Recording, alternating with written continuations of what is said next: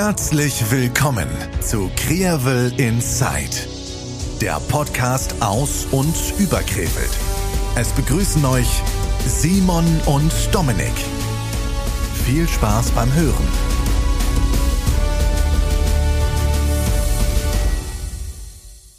Folge 22. Hallo Dominik. Hi Simon. Na mein Lieber, wie ist es dir? Hör mal, es ist gut. Es ist bunt geworden. Bunt? Ja, am Seidenweberhaus. Oh, Hast du ja, ich sag mal, selber auch schon gesehen. unglaublich. Wahnsinn, was da auf die Beine gestellt worden ist, beziehungsweise wie das Seidenweberhaus verschönert worden ist. Mega. Für die, für die Beerdigung nochmal schick gemacht quasi. Das letzte Aufraffen vor dem großen Knall. 23 Street Art Künstler. Sag nochmal Ähm, Street Art. Street Art.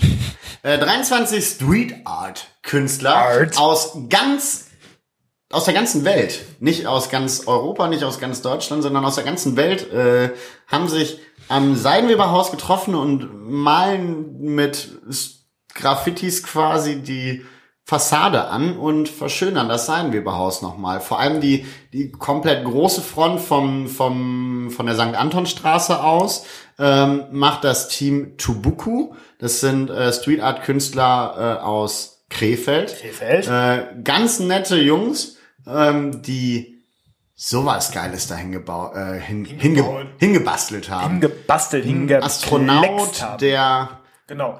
Ins Hexagon, also man muss sich das Hexagon äh, vorstellen. Ja. Und der Astronaut schwebt da ja so äh, mutmaßlich so neben und ja, das Hexagon ist so das schwarze Loch. Boah, das könnte man richtig gut interpretieren. So, der Astronaut so vor würde dem ich's aber auch interpretieren. Vor dem schwarzen Loch und er entkommt dem schwarzen Loch oder ist das schwarze Loch die Zukunft des Seidenweberhauses, dass es keine Zukunft gibt? Wenn ihr die richtige Story von diesem, von diesem äh, Kunstwerk habt, dann könnt ihr uns das gerne zukommen lassen. Aber ich finde, das klingt logisch. Oder? Ne, und Voll. der, der bewegt sich da so und weiß nicht vor und zurück und möchte aber auch nicht ins schwarze Loch. Loch. Auf jeden Fall Loch. ist das eine mega geile Aktion. Also ich, ich fahre jetzt jedes Mal, wenn ich zur Arbeit fahre, bis dahin, also die Extra St. dahin. Ja, wirklich, damit ich mir das angucken kann. Habe ich jetzt drei Tage jetzt hintereinander schon gemacht und jeden Tag sieht man dann so einen kleinen Fortschritt. Jetzt heute am Sonntag, also sprich jetzt heute, wo die Son äh, Folge rauskommt, da ist es tatsächlich soweit, da ist das äh, komplette äh, Seidenweberhaus fertig gestaltet. Ich bin gespannt. Ich guck's mir an. Ich. Auf jeden Fall. Ist einfach schön, so mitten in der Stadt. Jetzt muss man sagen, das Seidenweberhaus, die Fassade ist jetzt ja nicht ganz so ansprechend, aber wird jetzt nochmal, so wie du schon sagtest, so vom Ende quasi nochmal, äh, ja, schön gestaltet, ne, und so, so bunte Sachen, so künstlerisch gestaltete bunt oder passagiere bunte Sachen kennt man ja sonst leider aus der Innenstadt nicht so, aber so von der Rhineside Gallery beispielsweise, Ja. ne, also da wurde ja auch schon Sind viel- viele gleiche Künstler tatsächlich. Genau, Ja. so. Und ich erinnere mich noch, wie der Zebrastreifen auf der Königstraße, und zwar der hintere, so Richtung an, Friedrichplatz. Ne? genau, Ja. äh, der dann in Regenbogenfarben gemalt worden ist und da gesagt wurde so, äh, ja, aber das geht so nicht. Ja. Äh, ich, ähm, erlauben wir nicht. Ja, das ist ja auch vollkommener Bullshit gewesen. Also nicht das Anmalen, sondern wirklich, dass man sagt, oh, das muss zur Anzeige gebracht werden. Sorry, aber Alter. Übertreibe Jochen, nicht. Mensch. Hör auf, jetzt du, Ja. hör auf, du selbst zu sein. Noch was Positives in Krefeld. In der Krefelder Innenstadt. Efelder. Äh, Krefelder Innenstadt. Wenn man shoppen geht, kann man sich direkt eine Spritze abholen. Ja, bei dem, Super im, am. Impfbus am Ja, äh. Neumarkt. Letzte Woche Mittwoch, letzte Woche Freitag und auch am Samstag konnte man sich einfach schön Ein Biontech-Dosis Wegimpfen. Ja, ohne Witz, aber das ist ja, das ist ja wirklich, sowas bringt ja wirklich was. Ich meine, die Leute gehen durch die Stadt und denken, ah, ich habe mich noch nicht impfen lassen, aber jetzt hätte ich spontan die Mhm. Möglichkeit dazu, kurz da was ausfüllen und fertig hab ist die Kiste. Die- solche Angebote braucht man, weil dann sind die spontanen Leute, die sich das oft überlegt haben, sagen, ey, komm, dann machen wir das jetzt. Ja, da kann man viele Leute mit abholen. Ne? So gerade auch Leute, die so ein bisschen träge sind, sagen so, ach, ich muss mich da anmelden, ich stehe am Impfzentrum. Leute, gib Ja. direkt da eine Möglichkeit. Diese ganzen Zettelwirtschaft will ich nicht, bla bla bla. Und so geht das Ich kann nicht lesen. Genauso wie an der Geismühle. An der Geismühle, an der Raststätte wird für die Trucker, Nee. für die, für die Lkw-Fahrer, kannst du dich auch einfach impfen lassen. Geil. Ja, da wird jetzt auch was aufgebaut. Genauso wie am, Mit Chili Cheese Fries, dann schön. ja, bei Burger King, yo. Haben Sie noch eine Impfung für mich? Ja, klar. wow. Ähm, super. Also Wo so noch? geht es. Wo noch? Du wolltest Ähm, gerade noch sagen, wo noch? Ja, äh, äh, mh, äh, da. ah. Und zwar, also wenn du mh, am Westwall, Ja. über den Südwall, über den Nordwall, auf den Ostwall. Nee, keine Ahnung, ich, mir fällt es gerade tatsächlich nicht Ist ein. ja auch nicht schlimm. Äh, sind ja auf jeden Fall Impfangebote, die kurzfristig gut zur Verfügung stehen oder verfügbar sind, gut Ja. erreichbar sind und man beim Shopping, auch wenn jetzt wieder die Inzidenzstufe 1 erreicht ist, leider, aber trotzdem dann noch in Anspruch genommen werden können. Eben, definitiv. Also mein Gott, das macht es einfach. Also sonst euch impfen! ist so. Ist so. Also deswegen macht das. Ich meine, die Angebote sind da. Sich, wer, wer jetzt noch Ausreden sucht, oh, ich weiß ja nicht, wo ich mich da anmelden muss oder sonst was, sowas zählt nicht mehr. Sorry, Zählt aber nicht. das gilt nicht mehr. Nee, ansonsten, ich hatte zwei Wochen Urlaub. Äh, schön. ich habe das laut, äh, wie, wie ähm, das Titanic-Magazin ja das äh, so schön geschrieben hat. Äh, Urlaub ich in mach, ich mach, ich Krefeld. mach jetzt vier Wochen in Urlaub in Krefeld. Ähm, ich habe nur zwei Wochen gebraucht, um zu sagen, es lohnt sich. Es war richtig schön. Ich die Zeit- Naherholungs. Alter, voll. Mhm. Ich habe die Zeit hier richtig, ich konnte richtig abschalten. Das hat, das war richtig schön. Also zumindest in der ersten Woche, wo das Wetter gut war. In Ja, der zweiten ja. Woche war natürlich dann etwas, ja, war Regnerisch. regnerisch. Sind, Apropos, sind ey, flutartig, genau, ja. da muss man Props an so viele Krefelder, egal ob die jetzt Geld gespendet haben, man hat in so vielen Instagram-Stories, hast du das ja vorhin auch schon gesagt, man hat in so vielen Instagram-Stories gesehen, äh, wo Krefelder aufgerufen haben, hey, wir brauchen das, das, das, die auch schon im Austausch mit, mit den Leuten vor Ort waren. Also wie viele Krefelder da supportet haben. Genau. Auch meine Cousine, die äh, haben Bekannte tatsächlich äh, da im, im, im Gebiet, die haben auch nochmal alles vollgepackt mit Waschmaschinen und also Respekt an jeden einzelnen Krefelder, der sich da auf den Weg gemacht hat und, und gesagt hat, hey, das ist zwar nicht mein Haus und nicht meine Stadt, aber äh, das ist so nah und da kann man mal eben hinfahren, um zu helfen. Ja, das ist also- Riesenrespekt. Man muss sagen, das sind, das sind äh, Verwüstungen, kriegsähnliche Verwüstungen und also ich glaube, das kann man gar nicht in Worte fassen, was das in den erstens Bewohnern, Hausbesitzern oder was auch immer ähm, auslöst. Und ähm, Absolut. ich sag mal so, da ist, da sieht man auch einfach irgendwie wie NRW und Rheinland-Pfalz, also Rheinland-Pfalz natürlich auch so für sich ein bisschen, aber auch gerade in NRW muss man sagen, so, wieso die NRWler füreinander da sind, muss man sagen. Ne? Also wie da so, unter, so sich so unter gegenseitig unter die Arme gegriffen wird und man einfach Hilfe bekommt, die man sonst gar nicht so erwartet hätte oder Ja. mit, mit der man gar nicht gerechnet hätte. Ist so. Ich finde das eine super, super Solidargemeinschaft und ja, also finde auch einfach phänomenal, wenn du da sagst, komm, wir fahren mal einen Tag dahin und helfen mal. Also ich werde wahrscheinlich sogar auch von der Klinik aus mal da ein, zwei Tage in eine Notaufnahme gehen, weil es ja, ja auch eine Notaufnahme gibt äh, von einem großen Krefelder Krankenhaus quasi, Region West. Ähm, und äh, werd, also wenn das alles so klappen sollte, werde ich dann auch tatsächlich dann also zwei, drei Tage oder so arbeiten, weil natürlich auch da Mitarbeiter sind, die ja, ihr Hab und Gut verloren haben. Ja. Ne? Also aus der Umgebung kommen, weil man ja auch nicht unbedingt immer aus derselben Ecke kommt, äh, in der man arbeitet. Jo. Ja. Hoffen wir, dass uns sowas nicht hier passiert. Ich glaube, Krefeld kann da echt froh sein. Krefeld hat bei sowas eigentlich immer recht viel Glück und äh, Ja, also wir Krefeld hat ja nicht so kleine Bäche, äh, die die die so über die Ufer steigen. Nein, genau das gibt's bis auf den Rhein, aber selbst den Rhein, den hat man gut im Griff, glaube ich. Gut im Griff. Und Ja, du hast das Rheintor, ne? du hast Genau. ja das Rheinkai und aber auch da muss man sagen, wenn da der Rhein über die Ufer äh, treten sollte und dann wirklich mal noch höher als sonst, ich, ist Gott sei Dank nicht passiert und wollen wir uns gar nicht mit dem Gedanken erstmal auseinandersetzen, weil das Jo. ist ja erstmal Ja. nicht der Fall. wir sind heute nicht alleine, beziehungsweise wir Wir sind nie alleine. Wir- Ja, stimmt, wir sind immer, wir haben uns ja, obwohl, ob das jetzt so gut ist, nein. Ähm, heute gehen, reisen wir ein Stück weit in die Vergangenheit. Und zwar in eine nicht so schöne Vergangenheit, ähm, aber wo man trotzdem drüber berichten kann. Und muss. Und muss. Und es ist super, ein super spannendes Thema. Wir haben in Krefeld ein ähm, NS, eine NS-Dokumentationsstelle. Das ist die Villa Meerländer auf der, auf der Friedrich-Ebert-Straße. Und da sind wir heute zu Gast bei der Sandra Frank. Fra äh, Frank, Franz, sorry, äh, bei der Sandra Franz. Und ähm, die erzählt uns heute ein bisschen, äh, wie so wie es halt früher war in der im Nationalsozialismus und In Krefeld. In halt. Krefeld. Nicht, nicht, ist nicht Hamburg, ist nicht Berlin, ist nicht München, ja. sondern ist Krefeld. So, das ist ja also schon was krasses, so sich dann auch mit der Heimat, mit der eigenen ähm, Heimat auseinanderzusetzen, auf in, also in der Stadt oder in dem Ort oder wo man immer aufgewachsen ist und dann zu sagen, boah, so war es hier früher, das ist hier früher abgegangen. Ähm, ich bin super gespannt. Ich habe richtig, richtig Lust. Ich bin sehr, sehr interessiert an dem Thema und ich würde sagen, äh, dann lass uns einfach mal loslegen, oder? Ja, jetzt sitzen wir hier in der Villa Meerländer mit der lieben Sandra. Herzlich Hallo. willkommen. Äh, die erste Frage direkt. Wer ist Sandra Franz eigentlich? Gott, das ist, klingt hochphilosophisch, diese Frage. ähm, Sandra Franz ist Historikerin. Also ich habe in Düsseldorf und in England studiert. Ähm, Schwerpunkt war immer Geschichte, aber ich habe noch ein paar Nebenfächer, wo ich mich aufgestellt habe. Also ich habe noch äh, Jidistik, das ist ein Teilbereich der jüdischen Studien studiert. Und äh, habe in England einen interdisziplinären Master gemacht. Da war dann noch Politikgeschichte und Kunstgeschichte mit drin. Und das ist ja für meinen Arbeitsplatz auch nicht unwichtig, dass Kunstgeschichte mit drin ist, genau. Definitiv.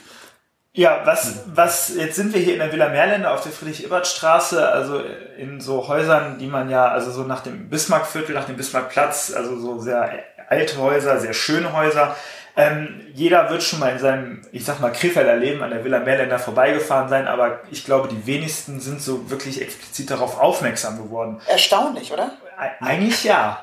Äh, und ähm, jetzt mal die Frage, was ist die Villa Meerländer eigentlich? Also wir wissen ja, das ist die NS-Dokumentationsstelle der Stadt Krefeld, die offizielle. Wus wusste ich tatsächlich vorher nicht. Also immer wenn ich hier vorbeigefahren bin, habe nur das Schild Villa Meerländer gesehen und habe gedacht, ja, was, was steckt da eigentlich hinter? Mir war das gar nicht bewusst, dass das hier äh, eine Ausstellung ist. Ich habe gedacht, das ist noch im Familienbesitz und hier wohnt irgendwer und äh, da steht nur ein Schild Villa Meerländer. Deswegen Tatsächlich war ist das auch richtig. Lustigerweise erzähle ich gleich. ähm, also hier wohnen auch tatsächlich, also nicht wohnen, aber hier ist noch eine Wohnung auch mit drin tatsächlich. Ah, okay. Ähm, und äh, mir passiert das total oft. Ich bin ja jetzt seit März 2018 hier.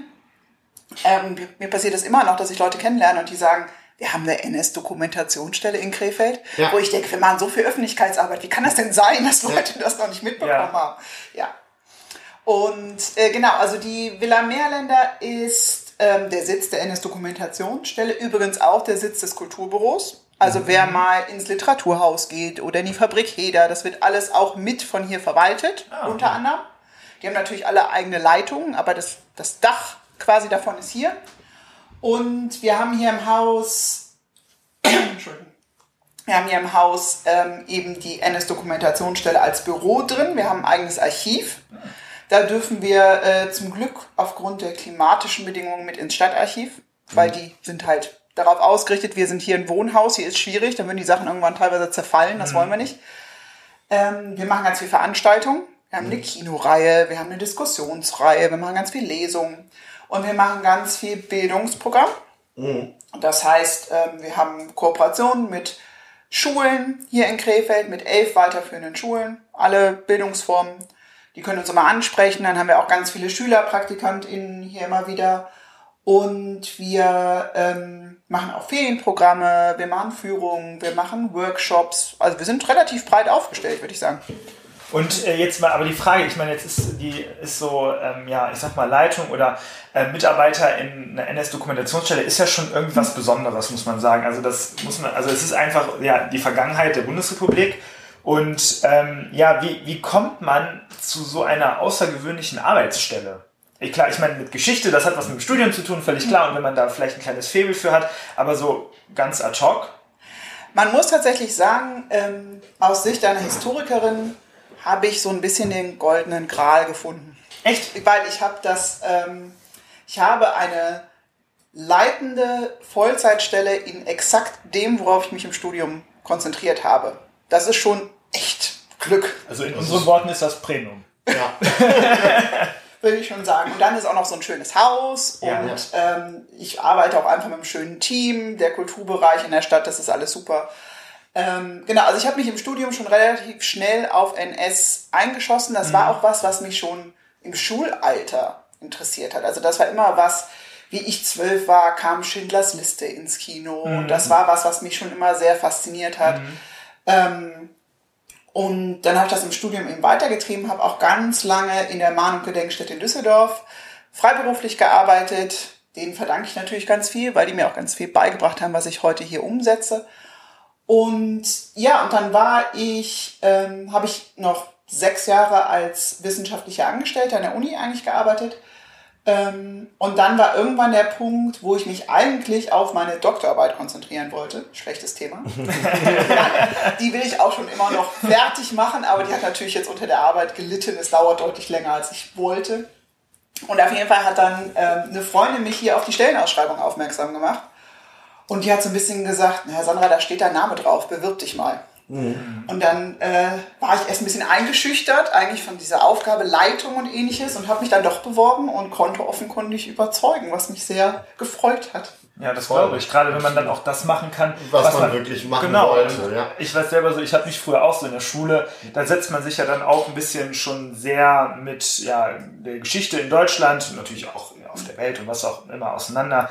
Aber so, dadurch bin ich auch äh, sehr daran geraten, vor allem weil man ja, also viele von uns ja auch Familiengeschichte da mit drin haben. Und ich muss sagen, ich fand es auch immer sehr, sehr interessant. Deswegen kann ich das so ein bisschen nachfühlen. Und ich hatte da auch einfach Glück, weil ich weiß, als ich ähm, meine erste Begegnung war, meine Eltern hatten Freunde, die haben im, in der, im Dorf Dachau gewohnt. Tatsächlich. Ist ja auch einfach ein Dorf. Ja, genau. Und wir waren da zu Besuch und ich habe mitgekriegt, da ist eine Gedenkstätte und ich wollte unbedingt hin. Ich glaube, da war ich noch jünger als zwölf. Und ich weiß, meine ganze Familie war da und meine Großmutter hat immer gesagt, nein, das Kind ist zu jung und das geht nicht. Und mein Vater hat gesagt, wenn du willst, fahren wir dahin. Und das war der erste Punkt, wo ich mich so angefangen habe, mehr damit zu beschäftigen. Dann hatte ich zum Glück auch noch einen Großvater, der immer gesagt hat, der war Jahrgang 27, also ein Jugendlicher im Krieg. Ganz im letzten Jahr ist er noch eingezogen worden. Und der hat mal gesagt, frag, was du willst. Das ist aber auch, also das ist wirklich wertvoll, muss Ja. man sagen. Ja. Ja. Also viele, viele haben ja so, also heute würde man das als ähm, PTBS beschreiben, also posttraumatische Belastungsstörung. Ne, darüber zu sprechen würde gar nicht klappen bei vielen. Ne, Genau. Weil die einfach so viele Flashbacks bekommen und sowas. Und das kennt man ja, also ich habe das schon mitbekommen, wenn beispielsweise mal von diesen Sirenen hier, von den äh, Warnsirenen, wie heißt das, von diesen städtischen Ja. Ich weiß, was du meinst. ja, ich hoffe, alle wissen, was ich meine.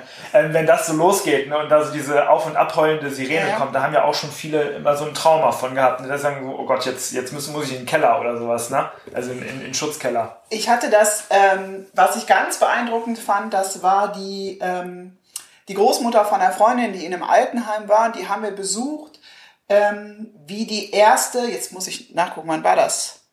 Wie die Weltmeisterschaft war, die, die Deutschland gewonnen hat, 2014? Nein, nicht Ach so, 54. 54 war ich nicht dabei. 2014, ja. 2014, genau. Und, und wir haben die besucht und ähm, es war eine ganz nette Frau, aber halt schon so, hat so ein bisschen an der Demenz gekratzt, auf jeden Fall. Und die hat das nicht so richtig mitbekommen. Die hat uns irgendwann gefragt, darf ich mal fragen, was ist denn da los? Warum hängen hier überall die Fahnen? Und da haben wir gesagt, ja, Fußball-WM, deswegen hängen die. Und dann sagte sie, Gott sei Dank, ich dachte, es geht schon wieder los. Oh, da krieg, da krieg ich Gänsehaut, ne? Ui. Und das war irgendwie so ein komischer Moment, wo sie das auch so erzählt hat. Das war irgendwie ganz, äh, ja genau, also da kriegt man so ein bisschen Gänsehaut. Da merkt man auch, wie das irgendwie so drin steckt tatsächlich. Und auch gerade natürlich bei Menschen, die älter sind, ähm, die dann vielleicht auch mit Demenz oder anderen Sachen ähm, zu kämpfen haben, da löst das nochmal viel mehr aus, wenn Ja. dann so Sachen kommen, die das triggert, sagt man heutzutage immer, genau. Ja, Wahnsinn. Wie sieht das denn aus? Also warum, warum wurde die Villa Meerländer dazu genommen, dass, äh, dass man hier eine Ausstellung für den Nationalsozialismus macht? Oder wo, wo, wo kommt der Zusammenhang letztendlich her, dass man das hier gemacht hat? Das ist eine ganz spannende Geschichte. Und da äh, reisen wir auch ein bisschen zurück, aber nicht ganz so weit. Und zwar ins Jahr 1989. Und da wäre Heinrich Kampendonk, das ist ja so mit der berühmteste Künstler, denke ich, den Krefeld hervorgebracht hat, äh, 100 geworden. Und da gab es eben eine äh, Retrospektive, es sind ganz viele von den Kunstmuseen, es sind ganz viele Archive und Museen angeschrieben worden. Und unter anderem sind dabei zwei Bilder von diesen Wandgemälden nebenan aufgetaucht, Schwarz-Weiß-Fotos. Und das war eine große Aufregung, weil niemand die jemals gesehen hatte.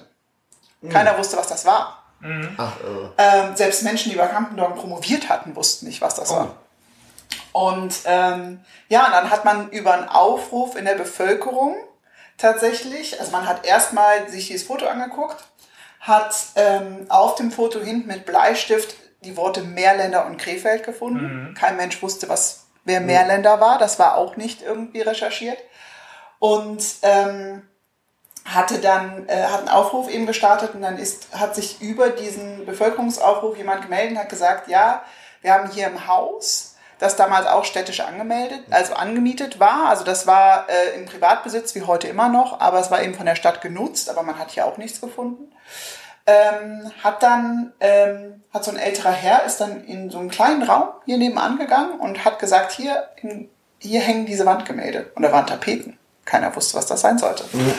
Und ähm, hat dann so ein ganz kleines Stückchen abgeschnitten und hat dann festgestellt, oh, tatsächlich, hier hinter sind die Wandgemälde. Und dann hat man die mit ganz viel Aufwand und Fördergeldern, ähm, das ist auch mit so ein bisschen der erste Ursprung unseres Fördervereins, äh, die Bilder freilegen lassen.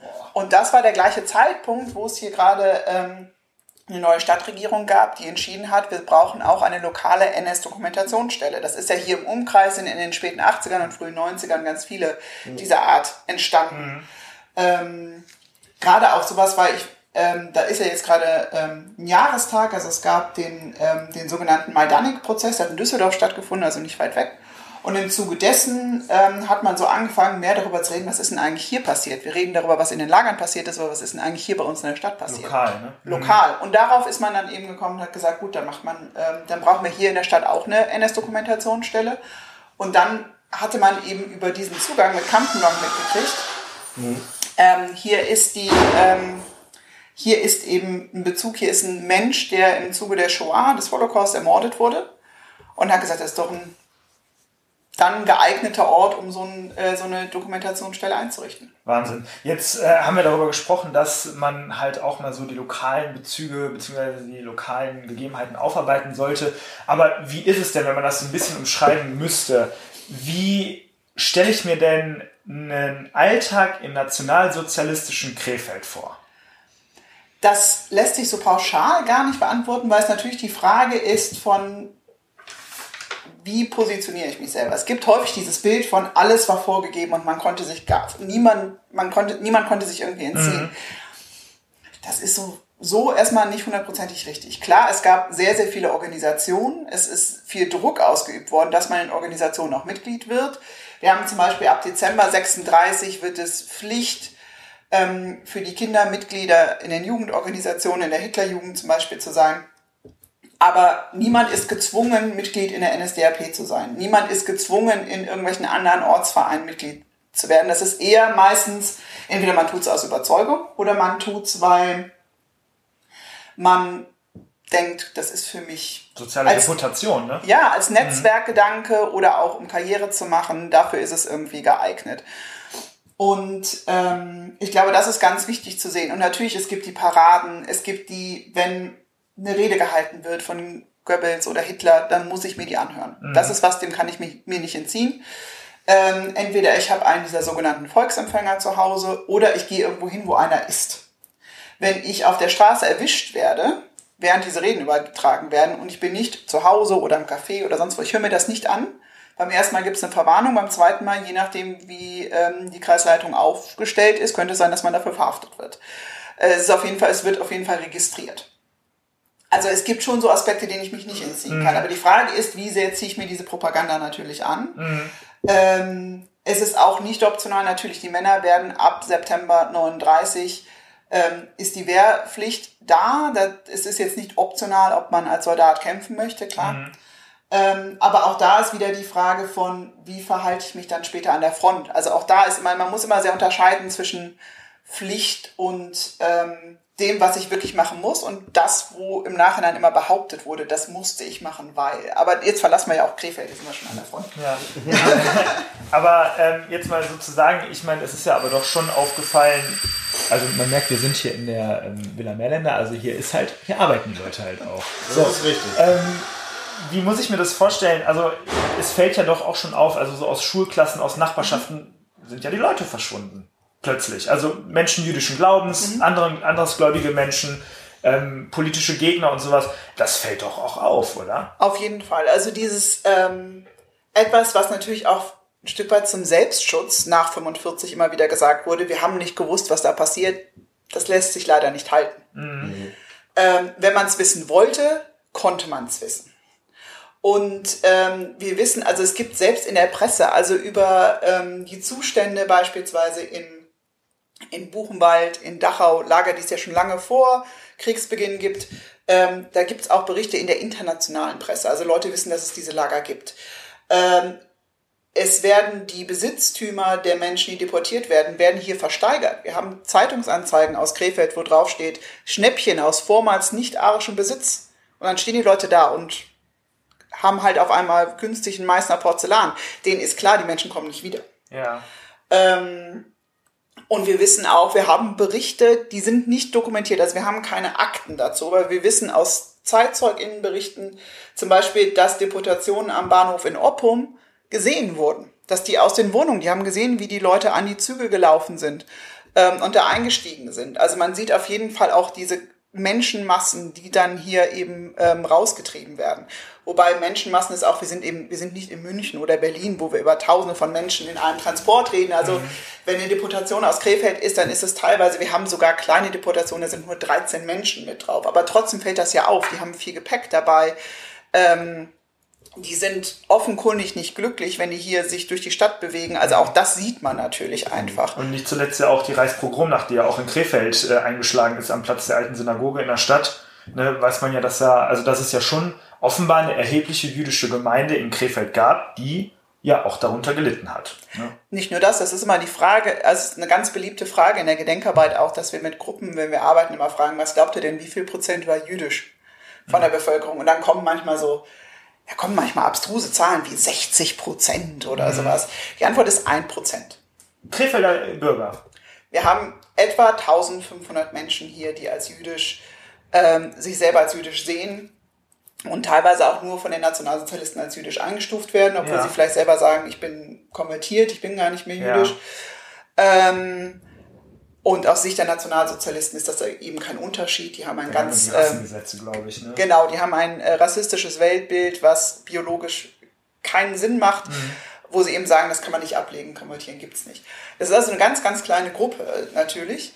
Und ähm, ja, wir haben hier in Krefeld aber Menschen, die sich in allen Lebensbereichen beteiligen. Wir haben Menschen, die ganz wichtig sind hier im Seitenhandel. Wir haben Menschen, die hier als Lehrkräfte arbeiten, als Musiker ähm, ganz normal als Arbeitende. Also wir haben, wir haben die eben in allen Bereichen einfach. Ganz die sind hier vollkommen etabliert. Und genau, in der Pogromnacht wird hier massiv überfallen. Ist hier dieses Haus ist in der Pogromnacht überfallen worden. Ich habe eben gesagt, Richard Mehrländer ist auch Opfer ähm, der Shoah, des Holocaust mhm. geworden. Und ähm, er ist auch, er ist als jüdisch verfolgt worden. Er ist hier ähm, in der Pogromnacht überfallen worden. Er ist in Krefeld in eins der sogenannten Judenhäuser ähm, eingefärcht worden. Das mhm. heißt, das sind Häuser, die hier in der Stadt verteilt waren, die von außen ähm, gekennzeichnet waren, wo jüdische Menschen bereits vor der Deportation in so einer Art Vor-Ghetto-Status mhm. quasi leben mussten. Und dann sind die häuserweise weiter deportiert worden. Und man hat ihn dann über Theresienstadt in der Nähe von Prag nach Treblinka gebracht und hat ihn dort ermordet. Ja. Und wenn man sich hier in der Siedlung umguckt, wir machen immer zum Novemberpogrom Rundgänge durch die Siedlung. Ich brauche überhaupt nicht weit laufen. Also innerhalb von einem Kilometer kann ich zahlreiche Geschichten erzählen ja. ähm, von Menschen, die hier brutalst überfallen wurden. Ja. Vor allem jetzt auch so in dem Bezug ähm, über die, die oder in Bezug auf die deportierten Menschen in Krefeld oder überhaupt so in der Bundesrepublik gibt es ja diese Aktion der Stolpersteine. Also wenn man selbst hier über, gegenüber über die Friedrich-Ebert-Straße läuft, ähm, weiß ich, dass da schon einige verlegt worden sind. So welchen Bezug oder welche Zusammenarbeit gibt's denn da jetzt auch in, mit der NS-Dokumentationsstelle? Jetzt nicht nur in Krefeld, aber so, ich sag mal so bundesweit. Ähm, ja, also erstmal für die Orga. Ähm, die Stolpersteine, die haben große Nachfrage. Mhm. Wir freuen uns auch, also ich weiß am Anfang, da erinnern sich vielleicht noch einige drüber, gab es ein bisschen Diskussionen, also ähm, sollen die hier auch in Krefeld verlegt werden oder nicht. Ähm, der Rat hat sich dann zum Glück letztendlich dafür ausgesprochen. Mittlerweile ist das, ähm, wir haben auch teilweise bei Verlegungen ähm, jemanden von den BürgermeisterInnen dabei oder manchmal sogar auch, also der OB redet auch immer wieder darüber. Und ähm, Genau, und das heißt, es kommt der Impuls von außen, dass jemand sagt, ich möchte einen Stein stiften. Dann gehen bei uns die Recherchearbeiten los. Das heißt, wir, entweder es gibt schon einen konkreten Stein oder wir schlagen einen vor, den wir mhm. gerade in der Recherche mit weiter ausgearbeitet haben. Ähm, und dann kommt der Förderverein mit ins Spiel. Der Förderverein des, der NS-Doc, also der äh, Villa Meerländer e.V. ist ganz, ganz wichtig, weil die machen das ehrenamtlich, die organisieren alles, die reden mit den Hausbesitzern, äh, dass die denen sagen, die Steine werden jetzt hier verlegt. Ähm, die organisieren das mit, äh, mit der Stadt, weil ja dann irgendwie professionell die, die Stellen ausgehoben werden müssen. Die ähm, helfen uns ganz viel in der Vorbereitung eben einfach. Und ähm, dann werden etwa zweimal im Jahr Steine verlegt. Wir versuchen dann auch immer die Schulen mit einzubinden, mhm. dass die bei den Verlegungen was erzählen. Wir haben Unterstützung bei der Übersicht, das heißt das Katasteramt der Stadt hat übrigens als eigene Idee war das von denen, also muss ich noch mal hervorheben. Die haben ein Geoportal erstellt, wo alle Stolpersteine drin verzeichnet sind. Die kann man sich, also da kann man einfach suchen, ähm, auf welcher Straße wohne ich, dann gibt man die ein und dann sieht man, wo drumherum Steine liegen, kann sich die Biografien auch anklicken. Wir arbeiten gerade dabei, der WDR erstellt ein NRW-weites und ich meine, es soll sogar irgendwann deutschlandweit sein, ähm, Übersicht aller Stolpersteine. Auch da sind wir mit involviert, also es wird dann immer größer irgendwann, aber ähm, allein hier für Krefeld sind wir, glaube ich, schon da sehr gut vernetzt auf jeden Fall und freuen uns, dass das Projekt so gut angenommen wird. Und wir haben jetzt fast 200 Steine in Krefeld, verlegen einen einzelnen am 2. August, mhm. ähm, weil das, ähm, das war quasi das ist für eine Politikerin aus Schleswig-Holstein, die für ihre Großmutter einen Stein verlegen möchte. Ach. Und ähm, das hat nicht zeitlich mit ihren Terminen in die anderen Verlegungen gepasst. Und ähm, dann haben wir wieder am 13. Dezember die nächste Verlegung. Haben wir wieder sechs Stellen. Mhm. Wahnsinn. Wenn man jetzt äh, durch die Stadt Krefeld zieht und äh, sich vorstellt, okay, was ist denn übergeblieben? Äh, Gibt es da irgendwelche welche große oder irgendwelche Gebäude, die ähm, die noch genauso dastehen wie, wie früher? Ähm, ja, also wo man, wo man vielleicht jetzt nicht direkt äh, mhm. drüber äh, nachdenkt, ah, das ist noch von früher. Also genau so ist natürlich ein bisschen was, ist schon auch ab und an mal vielleicht ein Fensterrahmen ausgetauscht worden. Ja, klar. Ja. Aber ähm, Genau, also es gibt ganz viele Gebäude, die noch sehr viel von der NS-Zeit erzählen. Also ähm, manche Dinge sind recht offenkundig, wenn man sich Fotos anguckt. Die sind auch manchmal in der Tageszeitung, zum Beispiel vom Hansa-Haus ähm, wo eine Zeit lang ähm, die Gestapo mit untergebracht war, wo das, ähm, wo der Luftschutz mit untergebracht war. Äh, dann direkt gegenüber, das weiß man vielleicht nicht mehr so, weil es ganz anders aussieht. Das Gebäude, wo das Cinemax mit drin ist, da mhm. war der größte Hochbunker der Stadt. Ach. Da haben 10.000 Menschen drin Platz gefunden. Wahnsinn. Ähm, ab und an bieten wir da auch noch Führungen an. Tatsächlich, also Teile sind noch, da haben wir noch Wand. Ähm, Bezeichnungen, die mhm. man sehen kann aus der Zeit und ähnliches. Ähm, genauso, wenn man auf dem, am Südwall läuft, der ist ja, in der mhm. Mitte ist ja dieser, ähm, dieser Abschnitt, wie nennt man das, also dieser Alleeabschnitt quasi, ja, der genau. bepflanzte. Dieser Streifen. Mhm. Und äh, genau, dieser Streifen und dann gibt's ja, gibt's die Abgänge zu den Toiletten ja. da an der Seite und da waren auch, da waren Bunkeranlagen drunter. Ach, unterm Südwall quasi. Ja, ja, aber das ist doch häufig gewesen, dass an irgendwelchen Toiletten, die dann irgendwo auf irgendwelchen Grünstreifen waren, dass dann auch irgendwie so ja, dass man so seitlich abgehen öffentliche, konnte. Öffentliche Luftschutzanlagen da genau. gewesen sind. Ne? Wir haben auch andere, also ich meine, ähm, natürlich auch die Schulen, die schon so alt sind. Ähm, ja, Moltre und sowas, ne? Ja, allein, allein das ähm, Ricarda Hoch zum Beispiel, das war die Karin-Göring-Schule, also nach die Görings, Frau, ne? nach mhm. Görings Frau benannt. Mhm. Ähm, also vom Reichsmarschall quasi. Genau. Und die, ähm, das sind aber auch alles Schulen, also die, die Schulen, die so eine lange Vergangenheit haben, tatsächlich wie natürlich auch das, das Molt-Gymnasium oder andere Schulen, das sind alles Schulen, die sich sehr mit ihrer Geschichte auch auseinandersetzen. Ja. Also zum Beispiel das äh, Moltke-Gymnasium, das fand ich ganz toll, die haben, ähm, ich glaube, der Impuls war schon 2019, auf jeden Fall haben wir 2020 für sechs ehemalige Schüler, das war ja ein reines Jungen-Gymnasium, mhm. für sechs ehemalige Schüler, die ähm, ermordet wurden als jüdisch, und deren Familien haben wir Steine verlegen lassen. Und für einen Großteil dieser Steine haben die SchülerInnen der Schule das Geld zusammengekriegt. Das, und das ist, war keine Klasse, das war eine eigene AG, die das Klassen unter, ich glaube, jahrgangsübergreifend zusammengesammelt haben. Super Idee, ne? Also auch sich damit dann auseinanderzusetzen, mhm. muss man sagen. Mhm. Was muss man denn tun, wenn man jetzt sagt, okay, ich möchte, ich interessiere mich dafür, was ist in Krefeld im Nationalsozialismus, äh, was ist da genau passiert? Was kann man denn tun, um sich da zu informieren? Wie kann man eine Ausstellung besuchen? Kann man einfach hier vorbeikommen? Muss man sich vorher anmelden? Schreibt man erst eine Mail, macht einen Termin aus? Wie macht man es mit Gruppen? Wie kommt man mit euch am besten in Kontakt? Na, also wir sind Gedenkstätten oder Dokumentationsstellen sind ja jetzt erstmal in dem Sinne keine Museen, also, aber wir haben museale Ausstellungen. So. Mhm. Ähm, das heißt, wir haben eine Dauerausstellung, die man sich angucken kann. Wir sind gerade dabei, vermutlich können wir mit ehrenamtlicher Hilfe die Öffnungszeit noch ein bisschen erweitern. Aktuell sind sie ähm, mittwochs von 9 bis 13 Uhr mhm. und am vierten Sonntag im Monat. Wir werden aber vermutlich dann bald bekannt geben, dass es noch weitere Öffnungszeiten geben wird. Ähm, immer vor den Veranstaltungen.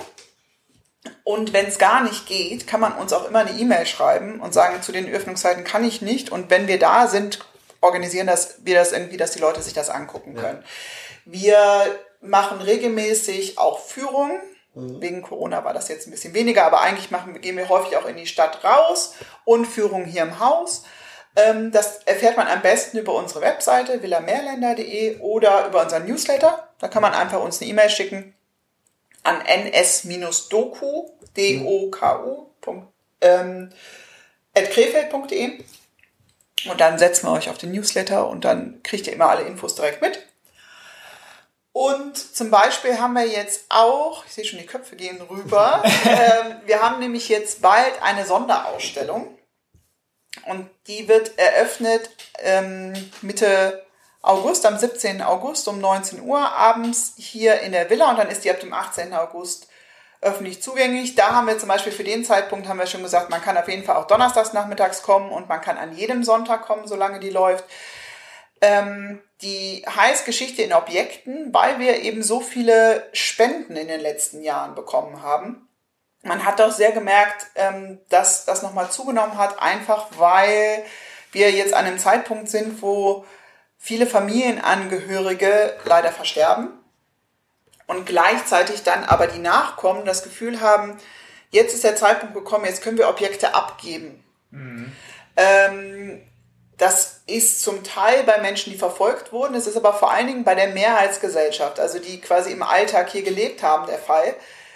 Ähm, das sind manchmal sind Abzeichen, die viele Leute hatten. Wir kriegen viele Sachen auch von Leuten, die die Sachen selber abgeben, die älter sind aus der Hitlerjugend, die sagen, hier ist noch mein Tagebuch oder hier sind meine Fotos, dass die sagen, Wahnsinn. die könnt ihr haben. Jetzt habe ich so viel Abstand dazu, das ist kein mhm. Problem mehr. Wir haben aber auch äh, solche Dinge. Wir hatten zum Beispiel ein junges Paar, was hier vorbeikam und uns auf einmal einen ähm, einen SA-Dolch gebracht hat, den sie auf dem Dachboden gefunden haben. Also auch solche Dinge passieren. Ähm, und wir haben einfach gedacht, wir müssten uns diese Objekte mal, wir wollten uns gezielt diese Objekte der letzten Jahre angucken, sagen, was wird hier als Spende abgegeben und was erzählen uns diese Objekte.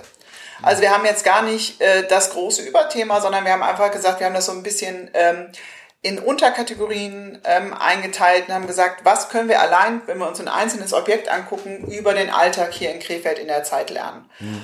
Und ähm, das hat ein freiberuflicher wissenschaftlicher Mitarbeiter hier von uns, ähm, Fabian Schmitz, hat die Objekte ausgewählt, hat die Texte dazu auch geschrieben. Und ich glaube, das wird ganz spannend. Und weil es eben so vielfältig wird, haben wir auch drei verschiedene Flyer dazu. Ja, also man, man muss sagen, diese Flyer, ähm, die sind jetzt schon ziemlich interessant gestaltet. Also auf dem einen sieht man äh, so drei Abzeichen. Einmal Kreistag der NSDAP in Krefeld-Oerdingen, dann einmal so ein Abzeichen mit der Rheinbrücke, die ja damals Adolf Hitler Rheinbrücke geheißen hat, äh, und einmal der NS-Frauenschaft.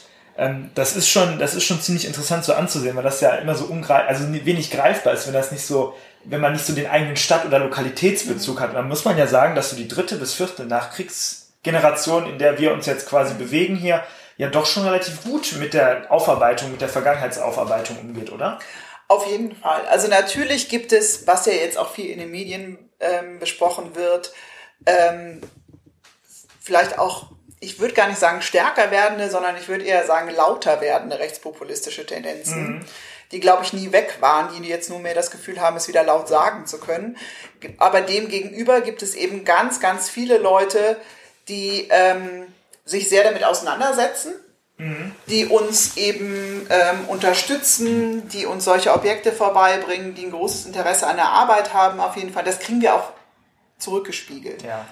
Ähm, von daher glaube ich, viele Menschen sind sehr bereit, sich mit der eigenen Geschichte auseinanderzusetzen, weil sich natürlich auch Erinnerungskultur ändert. Ich zum Beispiel finde es super. Ich bin finde es sehr, sehr gut, dass wir die Dokumentationsstelle sind und keine Mahnstätte. Mhm, Weil ja. Mahnen hat direkt was von erhobenem Zeigefinger und ähnlichem. Und ähm, es ist natürlich, warum soll ich mich jemandem gegenüber, der vielleicht in den 60ern, 70ern, 80ern oder sogar nach mir geboren wurde, hinstellen und quasi mahnend den Zeigefinger heben, sondern es geht ja eher darum, sich mit einer ja, mit einer Verantwortung als menschliches Wesen auch ein Stück weit auseinanderzusetzen. Natürlich gibt's hier eine besondere kulturelle Verantwortung, weil wir das Land sind, in dem, von dem dieses ähm, Massenverbrechen, dieser Genozid ausging. Aber ich denke, es ist wichtig, dass wir alle als menschliche Wesen uns einfach damit auseinandersetzen, was da passiert ist. Und ähm, wie es leider äh, so schön heißt, im Zitat eines Überlebenden, es ist passiert und deswegen kann es auch wieder passieren. Oh, da kriege ich schon direkt eine Haut. Ne? Ist, ich weiß nicht, also das ist ein ganz sensibles, ganz heikles Thema, ja. muss man sagen. Ähm, aber wichtig zu wissen ist halt auch einfach, dass diese ähm, Ausstellungen ja auch wechseln. Ne? Also wechselnde Exponate, genau. das ist ähm, schon mal super und wichtig. Nochmal kurz, 17. August so die nächste, ist die Ausstellungseröffnung. Jetzt aber nochmal so zwei, drei ähm, persönliche Fragen. Also mhm. wir haben vor, vorhin darüber gesprochen, ähm, als Nicht-Krefelderin. Ja ist ja noch mal eine ganz andere Situation hier. Aber ganz, ganz in Bezug jetzt mal so auf, auf die Freizeit, ähm, wenn man so sagt, so, ja, was trinkst du denn so am liebsten? Ist das dann eher so ein Pilz oder ein leckeres Altbier? Ist eher so ein Pilz. Ja, aber gut, er ist jetzt nicht Krefelderin, ne? Richtig. Wo wohnst du? Darf ich das sagen? In Düsseldorf. Oh. In Düsseldorf. Ja, gerade da trinkt man doch auch alt. Ja, ja, ich weiß. Oh. aber es ist nicht schlimm. ich trinke ab und zu auch noch einen Pelz. Weil es kein Alkohol Nein, so schlimm ist es nicht. nee, super. Aber ähm, so, ich sag mal, auch außerhalb oder als Privatperson, aber auch als, als ähm, Arbeitsperson, berufstätige Person in Krefeld, kann ich das verstehen, dass man da schon ziemlich viele Febel, gerade für so aus der NS-Zeit gehaltene oder erhaltene Objekte hat, wo man sagt, so, boah, das ist so geschichtsträchtig, das ist schon so ein bisschen mein Lieblingsörtchen, weil dieser Ort so, so viel zu erzählen hat. Aber wenn ich jetzt fragen müsste, was denn so dein Lieblingsort ist, welcher wäre das? Ähm, als geschichtsträchtiger Ort finde ich tatsächlich, ich finde das Stadtbad unglaublich spannend. Mhm. Äh, gerade auch, also natürlich weiß ich, dass das Team da ganz viel Arbeit reinsteckt äh, und es ist ja auch gerade ein großes Thema, ne? also dass da natürlich äh, restauriert wird und auch ein bisschen wieder aufgebaut werden muss. Aber ähm, ich finde es gerade in dem ver verfallenen Zustand, in dem es gerade ist, super spannend. Ja. Ähm, und ähm, Ansonsten, wo ich auch einfach sehr, sehr gerne bin, ist der äh, Stadtwald. Ja, den finde ich super. Als zentraler und wirklich schöner Ort in Krefeld. Absolut, absolut. Gibt es was, wenn du sagst, okay, du wohnst in Düsseldorf und äh, da sind vielleicht Sachen etwas anders. Was würdest du dir denn für Krefeld wünschen? Was, was muss äh, hier passieren? Ähm, oder was wünschst du dir einfach? Für was wünsch ich mir? Das ist dieses... Ähm das hört man ja häufig, wenn man sagt Düsseldorf, dass man äh, so ein bisschen sagt, et petit. äh, was ja, glaube ich, äh, eigentlich davon spricht, dass die Düsseldorfer ein gesundes und vielleicht manchmal ein wenig überzogenes Selbstbewusstsein haben. Mhm. Auch, ne?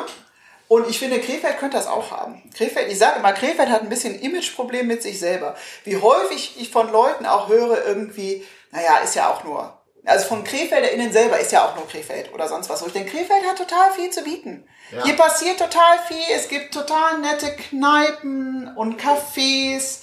Ähm, hier passiert kulturell ganz viel. Es gibt super schöne Bauten. Und äh, ich wünsche mir einfach, dass Krefeld als Stadt ein bisschen selbstbewusster auftritt und sagt, wir müssen uns nicht verstecken, wir sind super. Das kann ich so komplett unterschreiben. Ähm, also, ähm, ja, ich finde, das ist, ein, das ist ein super, super Wort zum Sonntag und zum Schluss eigentlich, muss ja. man sagen. Also, äh, ja, erstmal herzlichen Dank, dass wir jetzt hier und heute zu Gast sein durften in der Villa Merlinde, in einem sehr, sehr geschichtsträchtigen Ort äh, der Stadt Krefeld und ja, mal über auch ein dunkles Kapitel der Krefelder Stadtgeschichte, der Bundesgeschichte ähm, gesprochen haben. Ich muss sagen, also so die Abschlussworte, also einerseits natürlich, ne, man muss, man soll nicht mahnen, man darf aber dokumentieren. Das finde ich sehr, sehr wichtig nochmal hervorzuheben. Äh, aber genauso auch ja das eigene Selbstbewusstsein als Krefelder auch mal ähm, ja, Voll. nicht, nicht unter den Scheffel stellen. Ja. Finde ich, also finde ich super, finde ich äh, wirklich klasse und ja, das Imageproblem, also so Selbstbewusstsein kommt. Komm mit der Wir Zeit. sind dran. Wir sind dran. Das äh, ist in Arbeit. ähm, ja, wir bedanken uns sehr, sehr herzlich und das waren nette Schlussworte von dir, Sandra. Und äh, wir hören uns nach der Sommerpause wieder. Und äh, bis dahin genießt die Zeit, genießt die, äh, die Sommertage und ähm, schaut vielleicht ab dem 17. August einfach hier mal vorbei. Ähm, ab 19 Uhr dann hier im Garten in der Villa Meerländer, ähm, wo, wo die äh, Ausstellung beginnt und ist auf jeden Fall, ähm, sollte man sich auf jeden Fall mal anschauen, ist auf jeden Fall äh, Zeitreise wert. Genau, Sandra, äh, ja, herzlichen Dank, wie gesagt, nochmal an dich. Hast du noch irgendwas, was du irgendwem hier oder uns oder den Hörern auf den Weg geben möchtest? Ähm, keine Berührungsängste. Wir freuen uns über jeden, der hierher kommt, egal ob das eine Person ist, die sich schon viel mit der Zeit beschäftigt hat oder noch gar nicht. Ähm, wir haben ein ganz breites Angebot, was, glaube ich, nicht nur, also viele haben auch immer Angst, dass es so deprimierend ist. Und dann gehe ich hier so äh, demotiviert raus oder ähnliches. Wir haben ganz verschiedene Sachen und ich hoffe, keiner geht hier demotiviert raus, sondern eher motiviert, Demokratie und Menschenrechte zu unterstützen. Und dazu lade ich alle ein. Ja, das ist ein schönes Schlusswort. Wir hören uns schon wieder am 8., äh, am 22.8. mit der Folge 23. Bis dann haben wir jetzt erstmal Sommerpause. Wir wünschen euch eine gute, gute Ferien, gute Pause und vielen Dank, dass wir hier sein durften. Sehr gerne. Ciao, Kakao.